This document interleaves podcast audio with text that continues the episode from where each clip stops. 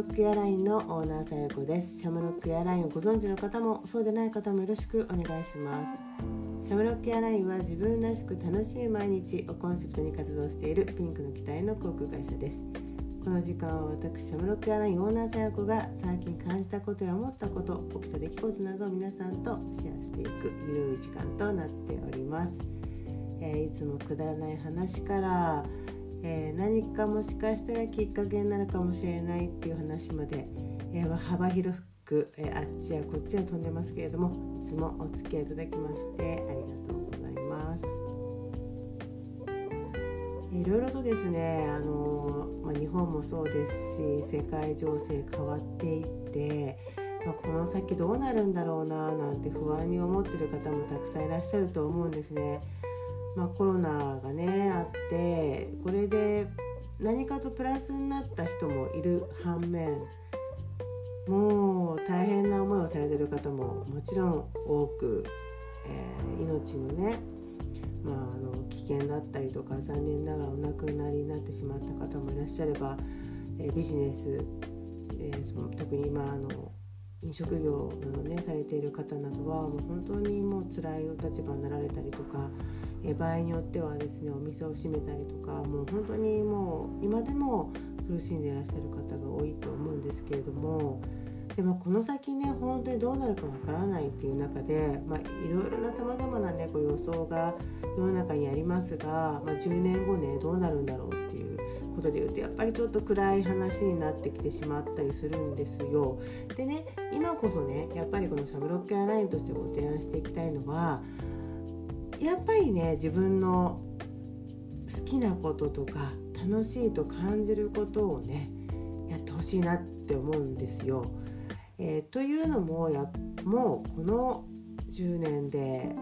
いろんなことが変わると思います。あの今やってるお仕事だったりとか自分たちが当たり前にね見ているお仕事が、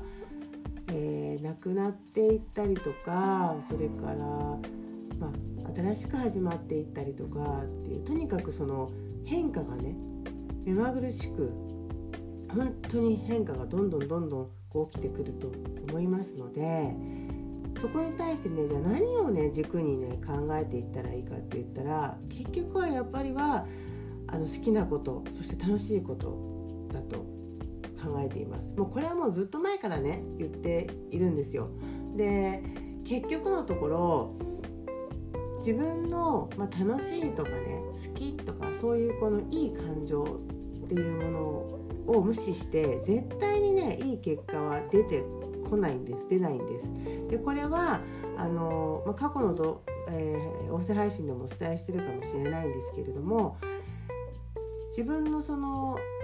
楽しいなとか好きだなとか幸せだなっていうね感情を、えー、置いといて、えー、無視してってやっていっても本当に結果が出ないということは良い結果が出ないということはもうちゃんとデータとして出てますからね。もう偉い学者さんたちがですねちゃんとねデータとして残してくれていますから、まあ、そういうのもねご興味あれば調べてもらえれば出てくると思うんですけどあのー、もうねつまらないけどとかやりがいはないけどとにかく必死で働くべきとかね。あとえっと辛いけど自分でなんとかこう楽しいと思うようにしていく気持ちを切り替えるとかね。そういうのではもうねダメなんだよね。それでいい結果が出るか出ると思ったらね本当間違いなんですよ。だからねあの私たち経営者の皆さんとかにもお話しするんですけどあのスタッフの人とかねその社員の皆さんのね気持ちをちゃんと大事にしないで売り上げ上げようなんて甘いぞって言うんですよ。うん、でも本当そうなんですね。あの昔はねもう頑張って頑張って働けば、えー、ちゃんとねあの見返りがあってとかお金も入ってくるぞっていう時代はあったかもしれないでもこれからはそうじゃないんですよね。え収入が得たいと思ったらそこは自分の気持ちを殺して、えー、ひたすらひたすら辛いけど頑張るとかいうことではなくもっと自分が本当に楽しいな自分が、えー、好きだなっていう仕事を選んでいかないとそれは絶対にあの収入も増えないですしもちろん毎日もねあの辛いだけですよね。でこれがすごくこう理想的なこと言ってるなって。あとそれはあなただから言えるんだよみたいな。なんかそういう話で返される時とかそういう気持ちになるのもあるとは思うんですよ。でもねこれはね本当に事実なので、えー、ま、そうじゃない方を選んでもいいんですよ。いいんだけど今自分がね言えることだからやっぱりここでお伝えしていこうかなって思っています。でそこでねあのね好きなことをして稼いでやろうとかまたそういうんじゃないんだよねガツガツやってやるぞみたいななんかそういう野心的な話をしているわけじゃなくってまずは自分の気持ちとちゃんと向き合って自分が何が好きなのかとかねなどうしてやるのかみたいなところをちゃんとあの向き合ってそこをね行動に移していかないとっていう話なんですよね。であとその好きなこととかね、えー、楽しいことっていうとイコール楽な仕事だと思う人がすごく多いんですよ。楽だとか忙しくないとかそんなこと実はなくって楽しいけど大変とかね。大変なんだけど好きとか楽しい。ってこういう考え方なんですよね。だから決して暇な仕事とか楽して儲けようとかそういう話ではないんですよ